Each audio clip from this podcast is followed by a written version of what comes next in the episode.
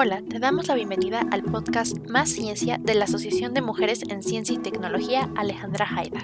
Comencemos.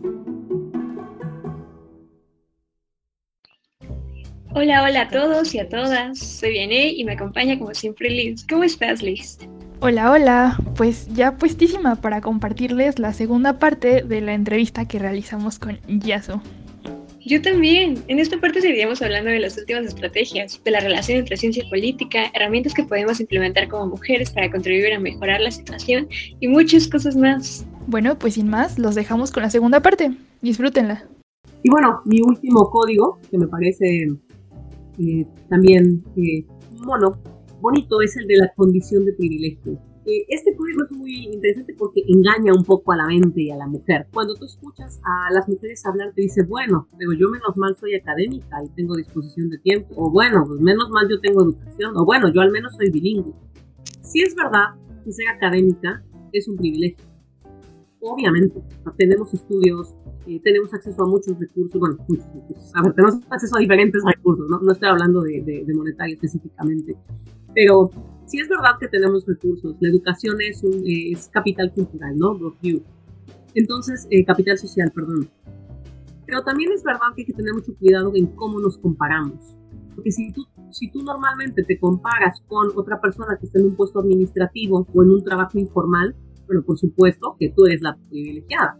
Pero es que cuidado, tenemos que compararnos con nuestros pares dentro de la academia. Entonces, a veces el privilegio es una estrategia que ayuda a sobrevivir porque es un poquito te niegas que está pasando, te están pasando las cosas porque juegas con tu privilegio, ¿no? Y tu privilegio te da para pensar, como yo soy privilegiada, yo lo puedo hacer todo. Y yo lo hago todo porque tengo el tiempo y afortunadamente tengo el dinero y afortunadamente tengo la estabilidad. Entonces, sí es verdad que tenemos que tener ojo con el privilegio y estar conscientes que lo tenemos, pero también debemos estar conscientes que hay gente que lo tiene por encima de nosotros, ¿no? Esta condición de privilegio eh, es justamente el tema de la comparación, ¿no? con quién nos estamos comparando para poder hacer o no hacer. Entonces, por un lado te comparas con otras personas diciendo no pasa nada, pero por el otro lado te comparas con otros académicos viendo cuánto están publicando. Entonces, bueno, hay que estar conscientes del, tema de privilegios para poder también eh, sobrevivir y desarrollar tus estrategias dentro de la academia.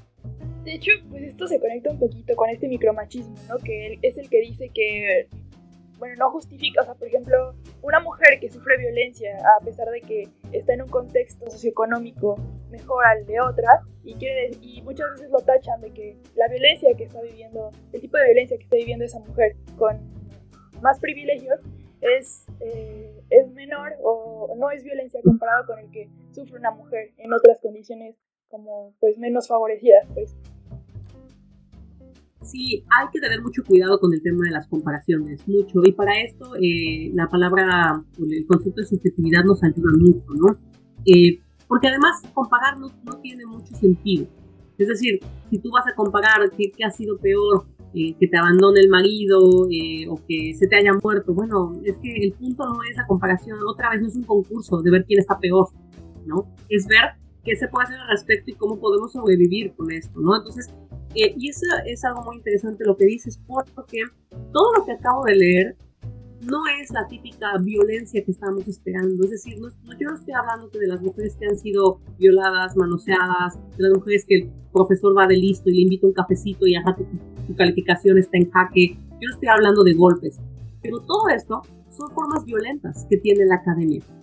Cada uno de esos momentos en los que no están las políticas públicas o las políticas educativas para poder apoyar a la mujer es estarte violentando, es estarte empujando. Hay que quitarnos la idea de que violencia solamente, otra vez, es el ojo morado, el golpe y la violación. Hay muchas formas. Y acá también podemos ver el tema de la economía, ¿no?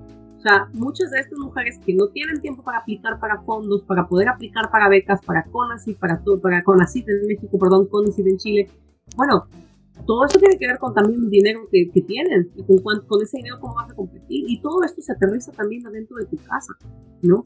¿Cómo gestionas con una pareja machista que no está trabajando su masculinidad y que tú tengas una posición mejor que la de él o el que tú ganes más dinero que él, ¿no? Eso también son cuestiones que se tienen que revisar, ¿no? El hecho de que, de que haya em, eh, violencias no quita que todo esto también sean pequeñas violencias y que todo el tiempo las estés viviendo. Eh, pero lo que pasa es que esto es como, hay un video maravilloso que se llama eh, The Microaggression Mosquito, luego les puedo pasar el link de YouTube. Eh, lo, lo, puedo comparar bastante con esto, o sea, es como una picadura de mosquito chiquito. Te pica una vez, no pasas nada, te rascas. Te pica dos veces, nada, te rascas, ¿no? Pica tres, ya está. Bueno, pero siempre está el colega, ¿no? Siempre tienes una persona que cuando pica los mosquitos, el pobrecito ya está, o la pobrecita está ya toda llena de ronchas y super heavy, ¿no? Al día siguiente le dices, oye, vamos a acampar, y te dicen, no, vamos a acampar nada, o sea, ve cómo estoy de ronchas, ¿no? Y tú, o sea, pues si tú ves tu picadura de mosquito, que es una, tú dices, no, no pasa nada, que exagera. Pero para esa persona que ya la están picando todo el rato, todos los días, una picadura más, es que estás hasta el moño, ¿no? Entonces, de, eso se trata. O sea, si todas estas estrategias tú las, tú las, las, las giras y en lugar de verlas como estrategias para sobrevivir, las piensas como toda la violencia que se vive y ves cómo ellos te hablan de que si estás, que si estás buena, y ellos te dicen si vienes maquillada y te se toman las cervezas a las seis que tú no puedes y la otra no te apoya porque tú eres mujer y ella también quiere tu mismo puesto y entonces tú, bueno, y, y, toda, y todo el discurso que tú te echas encima tuya de la culpa y el miedo y el, el síndrome de la impostora y etcétera, etcétera, bueno, pues esto acaba siendo un cóctel molotov para que tú dejes la academia. Y es una de las razones también, ¿no? Todo este conjunto de por qué no tenemos mujeres académicas o tantas mujeres académicas como nos gustaría, ¿no? Y eso incide en cómo producimos el conocimiento. Si hay menos mujeres académicas, ¿a quién voy a citar cuando escriba? ¿A quién voy a leer cuando busco una autora? Pues voy a leer a los de siempre. Un ejemplo eh, que puse en marcha en, la universidad justamente eh, me tocó dar una clase sobre sociología clásica. Y yo, bueno, la primera vez me dieron el libro y lo vi y dije, vamos a, a darle. Y de repente puse las fotos, porque a mí me encanta trabajar con fotos para que la gente vea de quién estamos hablando. Y yo tenía a Marx, a Hegel, a Engels, a, bueno, a todos, y de repente era como, eh, todos son hombres y todos son blancos, mm, algo aquí está mal. De repente por ahí aparecía Dubois, así como eh, Dubois, como muy a lo lejos, y decía, no, no, esto está mal. Y me puse a revisar todo esto y dije, ¿cómo es posible que en todos estos años teniendo sociología no tengamos mujeres, no tengamos personas de color, no tengamos personas eh, African Americans o de otro tipo de, de, lugares. Y dije, no, esto esto se acaba aquí, ¿no? Y es lo mismo que pasa en, otras, en otros lugares como, como la psicología, las matemáticas. No es que no haya habido, es que una de dos, o no están reconocidas o no son tan famosas. Y es nuestra responsabilidad como profesoras el tomar un poquito de nuestro tiempo y ver cómo voy a incorporar a otra persona, a una persona indígena, cómo voy a incorporar a una mujer, cómo voy a incorporar a una asiática, cómo voy a incorporar políticas que no sean solo Western Society en mi temario de clase. Entonces, yo no cuento mentiras sobre la sociología. Lo que pasa es que ahora doy una perspectiva más completa. Y entonces he metido a mujeres dentro de la historia de la sociología clásica. Es verdad, algunas de ellas no tienen el título de sociólogas, pero no porque no lo hayan sido, sino porque en aquel entonces ni siquiera se permitía que las mujeres estudiaran.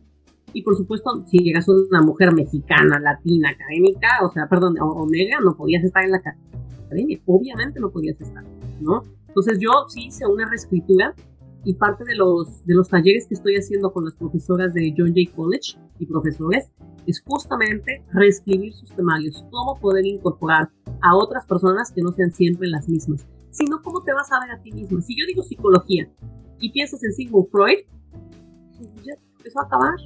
Sea, tienes que ver qué otras mujeres hay. No es posible que solo tengamos a Maria Curie, es que no es la única. No es posible que como pintora pienses en Frida Kahlo. Y es que luego te vas a leer a Frida Kahlo y te das cuenta que tuvo una vida tormentosa y violenta y que todo el mundo está romantizando lo maravilloso que fue esa relación, ¿no? Entonces, necesitamos gente más allá de Simón de Beauvoir, sí, sí, está bien, es una teórica que es feminista, pero es que es blanca. Y hay otras teóricas que no son blancas y hay muchas, muchas autoras latinoamericanas que están trabajando. ¿No? Tenemos a la maravillosísima Gloria Saldúa, que trabaja temas muy interesantes, que es mexicana, que es chicana, que se cuestiona muchísimas situaciones, y como ella un montón. Y académicas, personas que sean trans también, que no solamente sean binarias. ¿no? A mí me encanta en mis clases un poquito, le digo, este es el chisme de la autora y empiezo, pues, ¿qué creen? Que la Marianne Weber se casó con el Max Weber. ¿Y qué pasó? Que cuando se murió, y es muy interesante entender la vida de las autoras, porque te das cuenta qué sucedió, ¿no? Te das cuenta qué pasó con Mary Wollstonecraft, con todas estas autoras que en su momento la gente no las leyó, las tachó de locas, eh, no se leían los libros. Eh, de ejemplo de verdad bueno es, es, Marianne Weber. A ver si no estoy eh, arruinando esto, pero por por si no me equivoco. Sí, no, está bien. Max Weber, todo el mundo conoce a Max Weber, es una persona como bastante conocida. Él falleció y ella se puso a escribir la memoria de su vida.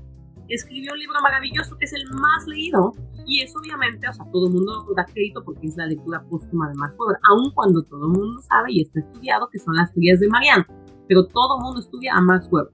Y hay otro caso, estoy tratando de recordar el nombre, y esta autora falleció, el marido se quedó vivo y lo que sacó el señor fue un libro de memorias de lo puta que había sido su señora y los cascos ligeros que había sido. Y dice, pero vamos a ver. Esas diferencias, que son súper anecdóticas, son las que tenemos, las que estamos en el salón de clases. Las, las epistemólogas feministas nos enseñaron que la experiencia es conocimiento. Necesitamos traer estas historias de lo, de lo privado, de nuestras casas, de nuestras relaciones, para poder hacer ciencia, para poder hacer conocimiento. No quedarse solo con los matemáticos, ni patia, y se acabó. No, vamos a leer un poco más en todas las ciencias. Y pónganse a revisar, es un ejercicio que propongo siempre. Tú como estudiante de preparatoria, de universidad, como profesora. Revisa el temario que tienes a la mano y ve qué autores tienes. Busca ese autor en Google y busca la imagen. Y la pegas en un PowerPoint. Y buscas otro y lo pegas. Y ve cuántas mujeres y cuántos hombres tienen. Ve cuál es el tono de su piel. Ve quiénes están ahí. Y luego pregúntate, ¿a quién más podrías leer? qué alternativas tenemos y cómo podemos ir más allá de las mismas personas académicas que ya tenemos, cómo podemos extender el conocimiento. Si siempre citamos a las mismas, si siempre estamos hablando de los académicos, los científicos, pues lo único que vamos a tener en la mente son hombres en la academia y científicos en la academia y no te vas a ver tú como un académico, tan sencillo como es. Justo quiero hacer una pregunta en esto que mencionabas de, es que a veces es un poco necesario ahondar en la vida de, de estos personajes y ¿Has escuchado? He, escuchado como algunas premisas que dicen como, pues es que la ciencia es, eh, es algo más allá de quien la hace y que cuando tú estás analizando un tema científico no debes como justamente ponerte a ver si, no sé, si era un asesino o si era machista o si participó en el proyecto Manhattan, cosas así. Sí, como el hecho de si se puede separar la ciencia de, bueno, el científico de su labor o cualquier artista pues la respuesta corta es, por supuesto, la respuesta corta es una carcajada mía, no. no, los mejor. No, la respuesta corta es no. Eh, a mí me parece muy, muy naif pensar que se puede separar, y no solo a mí, afortunadamente tenemos un corpus de filosofía y de sociología que nos lo dice. Eh, hay muchos, muchas palabras y muchos conceptos para explicarlo. El que se me viene a la mente ahora es el de free value, pero hay muchos más que ya se han hecho este cuestionamiento, ¿no? Es posible separarse, ¿no? De quién eres, eh, independiente del, del, sexo, raza o lo que sea, y de tu objeto de estudio. Bueno, y esto tiene una explicación, por eso digo, la respuesta corta es no, pero tiene una respuesta larga, por supuesto. Todo tiene que ver con cómo se inició la ciencia cómo empezamos a ser científicos, quién creó el conocimiento. Entonces, recordemos que en su momento, al inicio, cuando hemos estudiado las ciencias duras, las personas que tenían acceso y que podían ser médicos o biólogos o filósofos eran solo hombres. De hecho, en aquel entonces, cuando todo este caos estaba haciendo, gracias a Descartes y el positivismo, etcétera, etcétera, se decía que los únicos productores de conocimiento podían ser hombres blancos. Así se decía, es establecido. Buscarlo, por favor. Entonces, tú, si eras mujer, pues no podías, claro que no vas a producir conocimiento, pero si, ¿qué, estás diciendo? Si las mujeres no pueden, están tontas. Y por supuestísimo que si eres de otro color de piel que no sea blanco, bueno, ya ni te digo, ¿no? Ahí está eh, lo que se llama el, racismo científico, que es todo este corpus, eh, comillas, muchas comillas, pseudocientífico, que explica por qué las personas de color son menos inteligentes que las blancas y que ya está todo desacreditado todo desacreditado, ¿no? Entonces, primero hay que ver quién dijo que se podía investigar. Los hombres. ¿Y a quiénes les dieron crédito credenciales para poder investigar? A hombres blancos. Eso por un lado. ¿Qué podían investigar? Bueno, en aquel entonces estudiaban biología, animales, ratas. Eso es algo que les digo mucho a mis estudiantes. Mira, si tú tienes un lápiz, ¿no? O una, una goma de borracho, ¿no? En tu mano, y tú le pegas, la goma se va a caer. si tú vuelves a coger una goma y la vuelves a poner en la mano y le vuelves a pegar, se va a volver a caer. Y lo puedes hacer esto todo el día y siempre se va a caer. O sea, siempre le das a la misma velocidad, a la misma fuerza, siempre se va a caer. Qué bueno, sí, bueno. Yo entro al salón de clases y te veo a ti sentado. Y yo te doy un golpecito en el hombro, ¿no? bueno, tal vez la primera vez te vas a reír, tal vez me vas a ver con cara de, oh my god, pero también vas a pensar, este es mi profe, no le puedo decir nada, o tal vez la siguiente vez te vas a sentar en, en, otro lado, o sea, no siempre va a ser lo mismo. Aun cuando yo trate de hacer lo mismo contigo, cada día puedo tener una forma de reaccionar tuya diferente, ¿vale? Entonces, vamos a partir porque somos seres humanos, no hay una forma de reaccionar que todos seamos iguales, ¿no? Todo esto viene por la forma en la que experimentamos. Nosotros empezamos experimentando cuando la sociedad empezó experimentando con animales, ¿vale? Y con esos animales se hacían experimentos y solo teníamos el método experimental. Cuando nace la psicología, por ejemplo, toma el método experimental y lo trata de aplicar a los seres humanos, ¿no? Y de ahí tratan, bueno, de ahí tenemos una rama muy clara de la psicología que lo que trata de hacer es hacer experimentos y es una rama y es válida y viene desde una filosofía em, realista y es muy válida y se pueden sacar cosas y datos y todo muy bien. Pero es que no es la única. También tenemos el relativismo. También tenemos otra forma de aproximarse al conocimiento que no solamente es el experimental, también tenemos lo cualitativo, ¿vale? Entonces, las epistemólogas, las epistemólogas feministas fueron las primeras que empezaron a decir, a ver, ¿por qué solamente estamos investigando cosas experimentales? ¿Por qué no estamos investigando lo humano? ¿Y por qué no estamos investigando cosas de la casa? Oye, pero espérate, si tú tienes, si tú tienes experiencia en esto, esa experiencia deberías de ponerla al servicio de la investigación, ¿no? Otro concepto muy útil para, para pensar en quién hace y si somos libres o no de valores es la subjetividad. Tú no puedes ser objetivo, ¿no? Tú lo que puedes, tú lo que puedes hacer es hacerte responsable de tu subjetividad. Es decir, tú lo que puedes es decir, a ver, yo, desde mi posición como mujer, ¿qué es lo que estoy haciendo en este lugar? ¿Qué tipo de cosas estoy produciendo? ¿Y cómo puedo poner mi mochila, por llamarlo de alguna manera, al servicio de la investigación? Tú siempre vas a tener una perspectiva, siempre vas a tener una teoría previa. Es mentira que solamente vas a ir ahí sin nada. Eh, hay un paper eh, sobre el descubrimiento de la capa de ozono y es uno que ocupo mucho en mis clases para poder explicar eh, cómo es que em, no es verdad que estamos libres de ese valor y que siempre va a importar quién y de dónde viene. Y el ejemplo además es muy claro porque es entre dos hombres, ¿no? Eh, este, este habla de cómo una persona empezó su experimento en enero, ahora mismo me lo voy a inventar, lean. Esta persona empezó su experimento en enero, se dio cuenta en febrero que teníamos un hoyo en la capa de ozono. Escribió su artículo marzo, abril, mayo, en junio dijo, vamos a mandarlo. En julio se lo revisaron, en agosto iban a las revisiones. Ese sujeto lo descubrió primero, en enero lo descubrió. Bueno, llega otro sujeto, ¿no? Sujeto B, llega y no hace nada de su vida. ahí por abril o mayo, la investigación la empezó después, no pasa nada, ¿no? En junio se da cuenta que hay un hoyo en, la agujero, en un agujero en la capa de ozono. Junio, ya son seis meses después. Pero esta persona resulta que tiene un conocido y es editor de la revista y le dice, acabo de hacer un descubrimiento bruto. Hay un agujero en la capa del ozono. Oye, espérate, voy a hacerte hueco porque eso es algo muy importante. Y al final de junio, ese, ese, esa publicación sale. ¿Vale?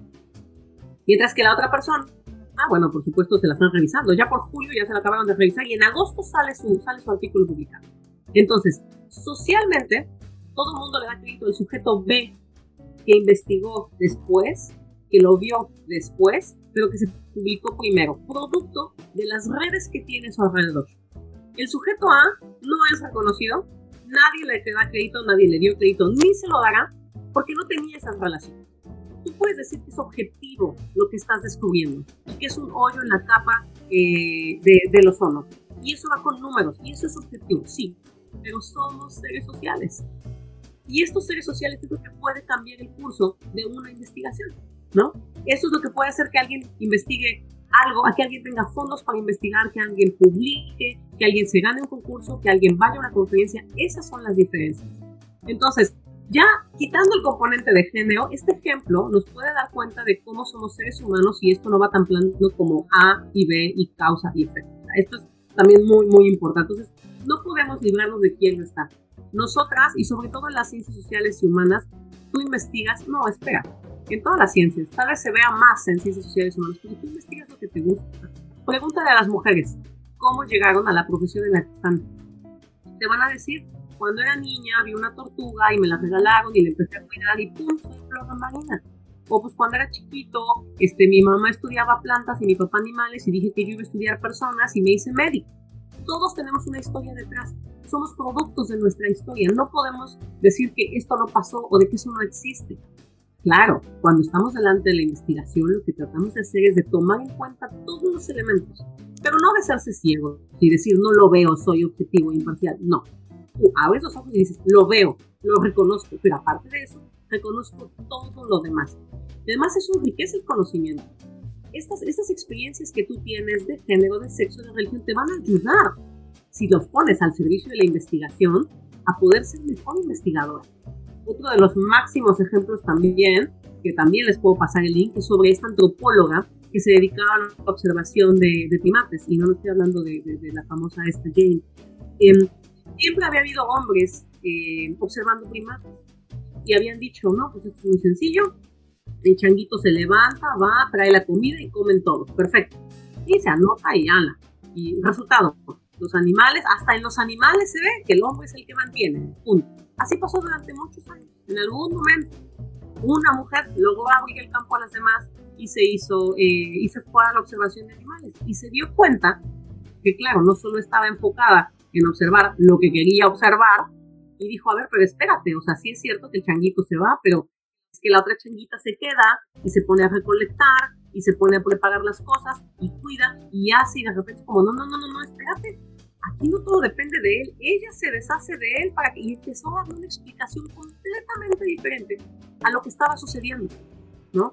Entonces, estas explicaciones, lejos de decir, ay no, él tiene razón, no, ella tiene razón, esto otra vez es feminismo súper reduccionista. No, no, no, señor. Lo que tienes que hacer es ver qué está haciendo él, qué está haciendo ella, cómo contribuyó a tu, investigación y cómo puedes hacerla crecer. Entonces, en conclusión, definitivamente yo no creo que se pueda hacer completa y 100% imparcial. Siempre vas a tener tu punto de vista. Es mejor que lo reconozcas, que lo pongas al servicio de la investigación que trates de hacer un ejercicio de reflexibilidad, de reflexión feminista, ¿no? Y reflexividad es justo este concepto que habla de cuál es tu postura en la investigación. ¿Qué vas a hacer con esa investigación? ¿Qué le vas a dar al mundo con esa investigación? ¿No? Que te pongas en el centro también. Bueno, no en el centro, en algún momento, pero que te pongas dentro de tu investigación y veas cómo estás afectando esa investigación. ¿no? Siempre vamos a afectar y a ser afectadas bueno, y esto es parte de, unas cosas que yo estudio, ¿no? Las teorías del afecto. Tú siempre eres afectado y siempre te dejas afectar. Tú no eres eh, una goma inerte a la que le puedes pegar 20 veces. Entonces, eso es todo.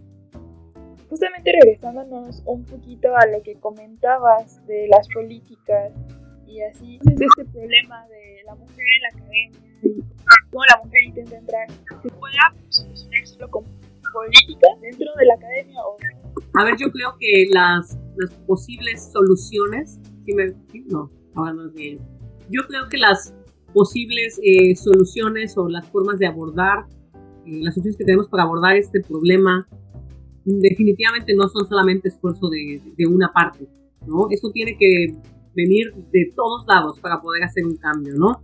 Em, el feminismo radical es una de las corrientes lo que apela, la radicalidad no está en romperlo todo, por cierto, ni en quemarlo todo, esa no es la definición. Eh, el tema de la radicalidad viene en que se quiere cortar el sistema de raíz, ¿no? Eh, por eso es que muchas mujeres ocupan el cántico de se va a caer, el patriarcado se va a caer, porque lo que buscan es derrumbar, derrumbar todo el sistema. Entonces, esto lo traigo a la colación porque para dentro de la academia las mujeres tengamos una mejor calidad de vida y nos deshagamos de tanto las violencias físicas como económicas como psicológicas y como etcétera y no tengamos que buscar estrategias para sobrevivir la academia eh, sino que sea un lugar habitable. Esto tiene que ver con que las personas que están en la administración estén informadas informadas por perspectivas feministas estén leídas sepan lo que pasa que lleguen mujeres ahí arriba que haya profesoras que hay estudiantes, lo que pasa en tu casa, la forma en la que tú educas, si es que eh, decides o tienes criaturas, cómo la estás educando y qué tipo de, enseñanza le vas a dar. Esto es de todos lados y tiene que venir por todos lados. No solamente tiene que venir de la administración y la política hacia abajo o desde la población hacia arriba. Esto tiene que venir de absolutamente todos los lugares. La responsabilidad para cambiar, y aunque suene muy trillado, es que de verdad es de todas. Y esto, esto se cambia con la práctica. Todas las personas, todas, somos, y me incluyo, sexistas, machistas, clasistas, racistas, todas, porque vivimos en este sistema, nos educamos en este sistema. La única diferencia es que, ya que nosotros lo sabemos, estamos haciendo algo al respecto. Esa es la diferencia. Y si una persona decide hacer algo al respecto, bueno, pues la otra también y la otra también. Y eso es un engranaje, ¿no? Entonces, eh, es, es estar alerta todo el día, es estar con los ojos abiertos todo el tiempo.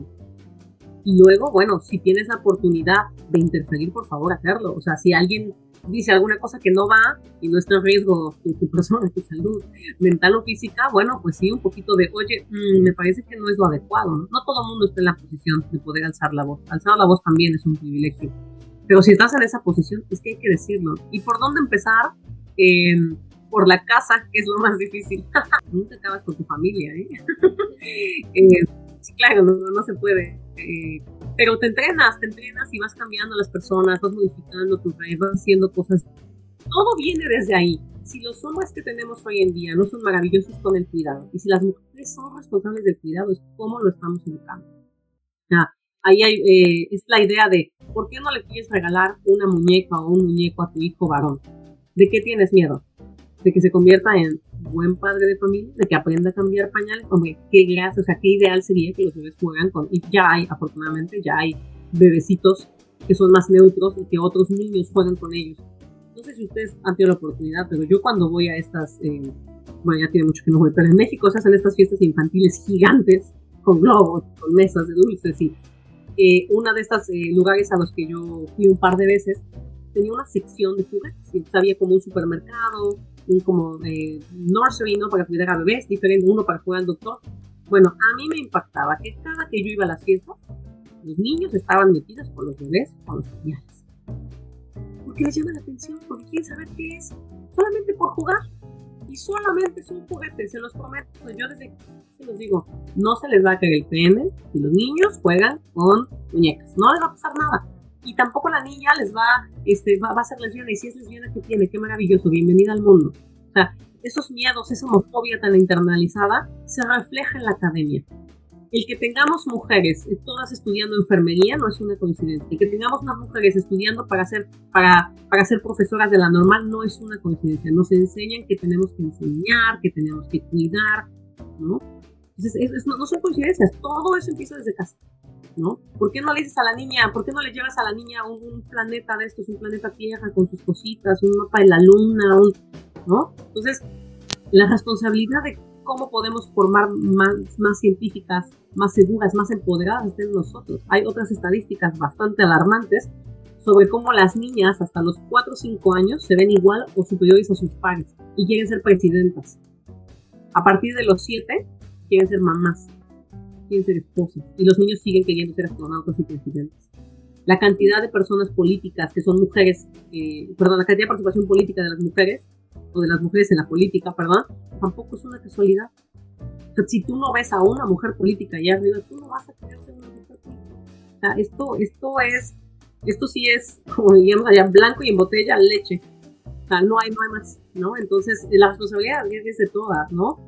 Y, lo mismo, la ciencia, y hay que, hay que quitar este estereotipo de que la ciencia es de los científicos y que solo son las ciencias duras. También la música es ciencia, son ciencias humanas, señores, la literatura. ¿Por qué están relegadas? Y bueno, esto también tiene que ver con el, con el sistema sexo-género, ¿no? Eh, esta, mm, eh, la autora Margot Pujol o la, o la Sandra Harding, cualquiera de los dos, históricamente la ciencia ha privilegiado estos discursos de estas subjetividades universales, legítimas, esta onda de que todo se puede universalizar, ¿no?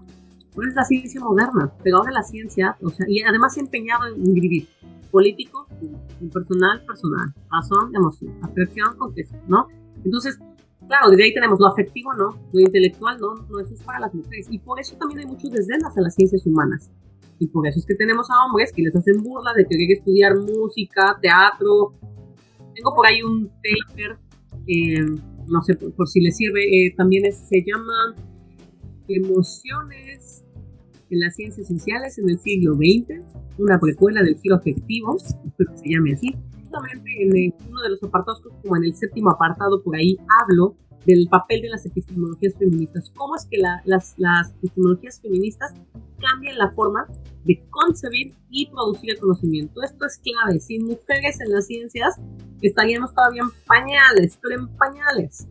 Entonces necesitamos mujeres en la ciencia y necesitamos saber por qué estamos mujeres en la ciencia. Y no, no se trata de que la vagina te vaya a ser diferente, señores, porque además eso también es un discurso muy transfobo. No, se trata de la forma en la que estamos en el mundo. Entonces, una vez más, la forma en la que te educan es la forma en la que habitas. ¿no? Hay un término, para que, como ejemplo a lo que estoy diciendo, que se llama academic housework, que es como las académicas domésticas, de labores domésticas. Eso es un término que se acuñó porque se dieron cuenta que sí había científicas en la universidad, pero lejos de ser profesoras e investigadoras, eran la directora, la secretaria, la, todas las labores académicas, la que hace el acta, ¿no? La de por favor, que, la que hace la logística de tráeme el café. Y hay un término, si tenemos un término que existe el academic housework, es porque estas, estos estereotipos de género y estos roles tradicionales de género que tenemos en la casa son tan fuertes que se están transportando a la academia y nos están diciendo lo que ese es el lugar en la academia. Y como estos conceptos tenemos un montón. El, glass ceiling es maravilloso, ¿no? Es el techo de cristal, ¿no? Tú juras que vas a poder llegar académica, sí, pero espérate, hay un techo encima. Y ahora hay uno maravilloso, el, el abismo de... ¿Se llama el abismo? Ahora, pues sí, ese es ese glass abyssm. Ese es muy interesante. Esto es, ahora las mujeres están en la academia, ¿no? Entonces tú tienes a las mujeres. Tú estás en un proyecto y el proyecto se está yendo para abajo con todo vas y contratas a una mujer. Si lo salva, muy bien, pero su trabajo lo salvó. Pero si no, hombre, que ya está dedicado al fracaso. Y esos fracasos lo que hacen es que reproducen la idea de, ya ven como las mujeres no son buenas para, para las mujeres, ven porque se tienen que quedar en la, en la casa. Entonces, el sistema es tan potente y tan fuerte, ¿no? Como le digo, tiene para todos. El sistema tiene para todos. Entonces, si estás en el poder, malo. Y si no estás, también. Por eso es que necesitamos ser muchas más mujeres en la academia, porque si vamos de una en una es que nos van a ir tirando, ¿no? Por eso es que necesitamos una mujer sin manada, es débil, por eso es que necesitamos ser, ser varias, por eso es que necesitamos ser la sororidad. Es muy difícil mantenerte encima si eres la única mujer y hay que, bueno, dar las gracias a todas aquellas mujeres que abrieron el camino para nosotras, ¿no? A todas aquellas profesoras que es la única del departamento y que tú dices, ay, esa profesora, y ay, es que es bien mala onda. Bueno, yo, yo no las justifico, pero sí les invito a, a, entenderlas un poco y saber de dónde vienen, ¿no? De hecho, en el, en el artículo que me preguntabas, eh, acuñamos un término muy bonito que se llama Academic Brotherhood, que me encanta. Y la Academic Brotherhood habla de estas redes compuestas por académicos hombres, ¿no? Entre académicos hombres para beneficiar y recompensar a los académicos hombres, ¿no? Entonces, eh, claro, si no hay tanto, si hay una sola mujer, pues esto es el club de Toby, entre ellos van a hacer sus cosas y a ti no te van a hacer caso. Pero si somos tres, cuatro mujeres, bueno, pues igual entre las tres, cuatro podemos hacer algo. Claro que es difícil, claro que no siempre te vas a poner de acuerdo. No porque seas mujer o te identifiques como mujer ya van a ser mejores amigas, no, es muy naive. Pero necesitas trabajar, trabajar en conjunto. Porque si ya el mundo está jodido, o sea, el meternos los pies entre nosotras, bueno, todavía es como mucho más difícil, ¿no? Todo este eh, trabajo sobre academia y género y cómo funciona, todo esto está en el, en el trabajo de, bueno, el mío, en el de González Yáñez eh, Maite y en el de Chapini eh, Francesca. Las tres estamos en este trabajo justamente sobre academia y, y mujer y todo lo que la, la, higher education, ¿no? Todo, todo lo que está produciendo y todo el tipo de, de políticas que hacen que no tengamos tantas mujeres en la ciencia. Y ahora justamente eh, mencionaste como, pues es que hay, tiene que haber más mujeres y entre nosotras debemos hacer redes sonoras. Me gustaría preguntarte como, ¿qué tú crees que nos toca justamente a nosotras como mujeres científicas o como mujeres jóvenes científicas hacer para cambiar esta situación? Leer. Leer y actuar. Leer y actuar. Pero yo creo que hay que empezar por documentarse. Cuando yo creo que este movimiento feminista que está pasando en México, afortunadamente llegó y es muy lindo, pero hay un gap muy, un hueco muy grande, porque nos estamos nutriendo muchas veces de lo que sucede en otros países con los feminismos, y México tiene sus particularidades. Eh, una de las cuestiones que yo veo muy seguido eh, y, que, y que denuncia tres voces es, nos estamos nutriendo de la Academia de España, porque están hablando en español y porque es lo que tenemos como más fácil acceso, pero no es lo mismo que la mexicana. ¿no? Y no se trata de nacionalismos eh, burdos, se trata de que, bueno, tenemos una historia diferente, ¿no? Entonces, eh, sí que necesitamos nutrirnos de todo, de lo que se está produciendo en España, de lo que se está produciendo en Argentina, en Chile, en México propio, y luego poder hacer algo al respecto, poder producir. Y cuando digo leer, pues se trata de que de verdad veamos de qué, de qué trata el movimiento feminista, se trata de ver en qué consiste el movimiento. Porque el decirte feminista no te va a hacer feminista. El que tú te pongas un pañuelo verde no es todo. Una necesita meterse en los debates, una necesita ir más allá. Y es difícil, sí, duele, sí. ¿Se pierden gente en el camino? Uy, sí. el botón de unfriend de Facebook y de unfollow de Instagram, por supuestísimo que están ahí, ¿no? No estoy diciendo que sea fácil, pero al final vale la pena. Desafortunadamente las mujeres que son feministas en México o que tratan de acercarse al feminismo, yo veo que tienen muchas cartas en su contra. Muchas colegas y amigas mías lo pasan mal. Lo pasan mal y, vamos, hacen posteos feministas y es que por privado sus amigos, sus hermanos, sus papás las atacan y por público también. Es muy difícil, muy difícil. Yo tuve, pues sí, la suerte de que me fui desde muy chica a Canadá eh, y ahí en ese entonces empezaba el Facebook Em, y entonces, claro, pues mis amigas eran ya de fuera y luego estudié, bueno, llevo tantos años eh, fuera del país que la verdad es que mis amigas iban, iban siendo más elegidas. Pero hay mucha gente que más bien tiene sus amigas de toda la vida, de toda la primaria, de toda la secundaria, y tú estás viendo que tú sí estás acercándote al feminismo y, y ellas no. Y claro, para quedar bien con ellas, pues tampoco hablas mucho, porque sabes que si hablas eso va a tronar. Pero hay que aventarse, hay que elegir las batallas, pero hay que aventarse. Em, hay una feminista eh, que se llama Roxanne Guy. Ella escribió este libro eh, muy simpático que se llama Bad Feminist. Em, y en este libro, en el capítulo, si no me equivoco, es el 2 y no es el 3. Hay un como especie de decálogo, o más, porque son como 19 o 20 puntos, de consejos de qué puede hacer una mujer como al lado de otra mujer. ¿Qué estrategias hay para que una pueda avanzar con la seguridad. Afortunadamente hay muchas cosas producidas, hay muchas cosas que está produciendo México. Me gusta lo que, está, lo que se está haciendo, pero necesitamos hacer más. Necesitamos hacer más y necesitamos producir desde nosotras, ¿no? Desde, desde los pueblos, desde las comunidades. Hacer pues lo que ustedes están haciendo. Y ya que estoy ahí, pues aprovecho para felicitarlas, porque este es el tipo de situaciones que se necesitan. O sea, se necesita que ustedes hagan los programas y así como las veo que están tomando notas que van a poner los enlaces, ese es el trabajo que se necesita. ¿no? Y sí, una vez más, yo de verdad creo que no va a ser nada fácil, eh, pero bueno, pues si no es ahora, ¿cuándo? Y si no son ustedes, ¿quién, no? Entonces, em, yo empezaría mi trabajo sonoro, creo yo, por cerrar la boca. Creo que también por ahí se puede hacer, ¿no? Antes de empezar a discutir, cuando alguien te diga algo que no te cuadra y que te hace ruido, mira, mm, toma, toma respiro, ¿no? Da un pasito para atrás y piensa, ¿por qué me están diciendo esto? ¿Seré yo la que está mal? Ponte en sus zapatos y luego abre un libro, abre un link, ponte a leer. No nada más las, las revistas que están por allá de 10 puntos para ser feminista, no, por favor, ¿no?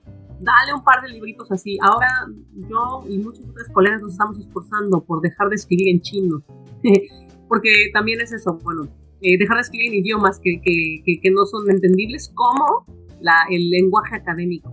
Y esa es otra herencia patriarcal.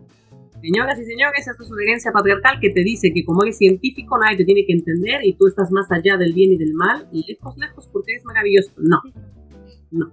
La academia feminista lo que te dice es vamos a escribir para que todo mundo te entienda. bueno, si tú te lees la, el artículo que te comentaba sobre ciencias sociales, es que toda la introducción habla de los X-Men. y si tú te lees mi artículo eh, también sobre las políticas, es que te está hablando sobre piratas. Y si tú te lees o tú te hablas sobre monstruos y paracaídas, yo trato de escribir de una manera muy amable y muy divertida, porque así es como nos vamos a informar. Sí, es parte de ser feminista. O sea, ¿cuál es el punto de que tú te pares el cuello y digas, no, pues es que esto no lo vas a entender? No, no, no me lo quieres explicar. A mí, como me choca y además, uff, si yo pudiera tomarme un shot de tequila cada que un chico me dice, esto no lo vas a entender, yo estaría ya, eh, vamos, internada. Cada que les diga, no lo vas a entender, bueno, es que, o sea, no tienes claro. Cuando una puede explicar las cosas fluiditas es porque las tienes claras. Perfectamente cualquier otro me diga, no, es que no vas a entender, es que es física y tú de sociales. No, hombre. A mí me dicen eso y yo, además, mi política del Next es maravilloso. Ay, no, yo, bye.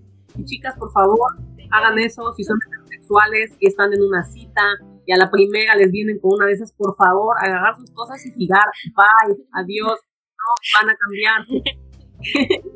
eso, eso es por cierto, mi, máximo de, yo sé que les estoy hablando de academia y feminismo, pero a lo que yo me dedico ampliamente, por sobre todo son afectos, emociones, y sobre todo el tema del amor. Eso a mí me, ese es muy fuerte. Eh, pero ahora estoy ligando hacia la academia porque vamos a hacer una falta. Pero sí, por favor, chicas, no va a cambiar, no es verdad. Eh, macho una, macho tres veces, o sea, por favor, por favor. Sí, sí, exacto, amiga, me cuenta, ¿no? Y yo comía con el tiempo unas mis amigas me van contando y bueno, me van diciendo los 10 minutos de la cita y yo, ay, no, el que sigue. No, pero espérate, yo, no, no, no, no voy a esperar.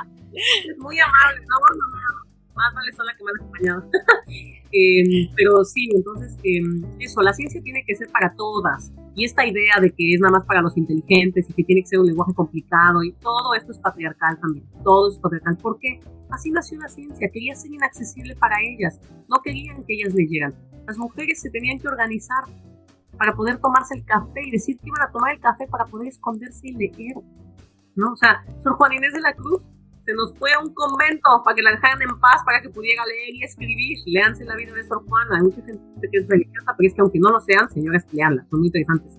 Em, porque la religión también es muy patriarcal, por cierto. Si le llegan teología feminista, bueno, se caen de espaldas. Eh, es, es, muy bonito también. Entonces, eso, todo parte por leer. Leer, leer, leer, leer. Predicar por el ejemplo. Cada día una cosita más. Cada día una cosita más. Y cuando estén cansadas, déjenlo de lado. No es su batalla y la última sería, ay, aprender a reírse de una misma. Por favor. Sí, de, reírse de una misma y de reírse de lo que pasa, porque a veces las cosas son tan duras que, por favor, unas risas, ¿no? Y si es del día a día, no se peleen con todo el mundo, pero cuando vean que valga la pena, de verdad, al final vale la pena. Yo tengo muchos, muchos casos em, de gente cercana, no voy a decir sus nombres, no, pero de verdad han ido, han ido modificando sus, sus, conductas. Y luego, de verdad, el que tú tengas una agenda feminista no, no, te lleva más que cosas maravillosas. O sea, sí, sí es verdad que he dicho que es muy duro poder llevarla a, a, cabo, pero vamos, el tener feminismo en tu vida te hace la vida más fácil, ¿no?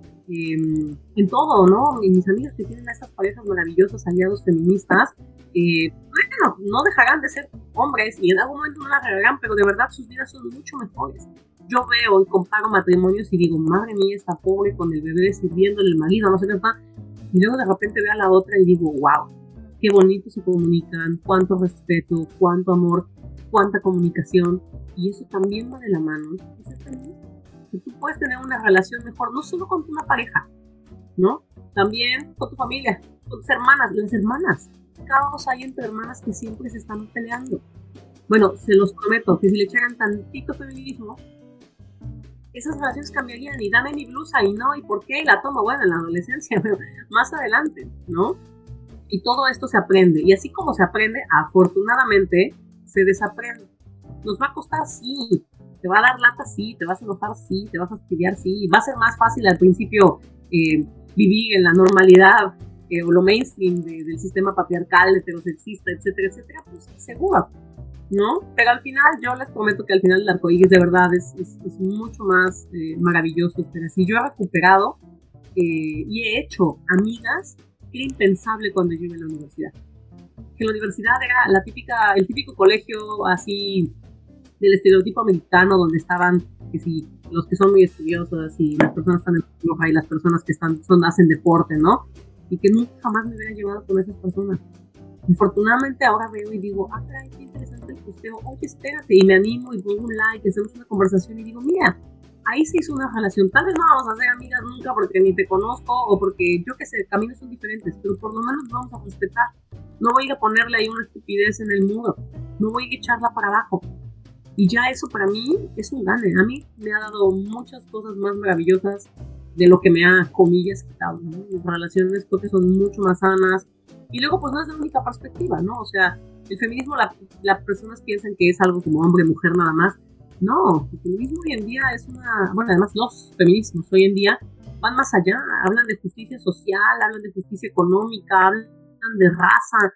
Entonces no nos quedemos con la idea de que perspectiva de género nomás es el niño y la niña. No, eso, eso ya, ese es el one on one, ¿no? Ahora ya tenemos otro tipo de filosofías, otro tipo de cuestiones y gracias a las corrientes que se abrieron por el feminismo, ¿no? Entonces, cuando dicen, ay, no, pues es que yo soy hombre, no, ¿y eso qué? O sea, tú puedes ponerte a leer de feminismo, de verdad, de verdad. Y una vez más, se los prometo, que el pene no se les va a caer. Entonces pueden leer de feminismo y ahí se va a quedar, se los prometo. Igual en algún momento se lo replantean. perspectiva, su perspectiva falocéntrica, pero, pero sí, es, eh, vale la pena, vale la pena hacer el viaje y el viaje se hace escuchando y leyendo. Pues sí, me van diciendo y, con, con, confianza, si un día se viene a Nueva York, aquí estamos. aquí no nos vamos a mover porque claramente el COVID no nos va a dejar. Estaré. Muchas gracias. Muchas de nada. Cuídense mucho. Nos vemos. Adiós. Adiós. Y no nos queda más que agradecerles a ustedes por habernos acompañado, así como a las también responsables del proyecto Navegando la Academia Neopatriarcal, a Francesca Chapini y Maite González, estudiantes de, de Yaso Encisa. Eh, que pertenecen a la Universidad Adolfo Ibáñez de Santiago, Chile. Agradecemos también enormemente al proyecto 1180129, el trabajo científico en Chile, instrumentos de acción pública, prácticas cotidianas e identidades laborales, financiado por CONICET Chile de la investigadora principal Carla Fardela, de la Universidad Andrés Bello. De nuevo, gracias por habernos acompañado. Chao. Hasta la próxima. Gracias por acompañarnos en este episodio de Más Ciencia. Nos vemos en el próximo. Asociación de Mujeres en Ciencia y Tecnología, Alejandra Haidar.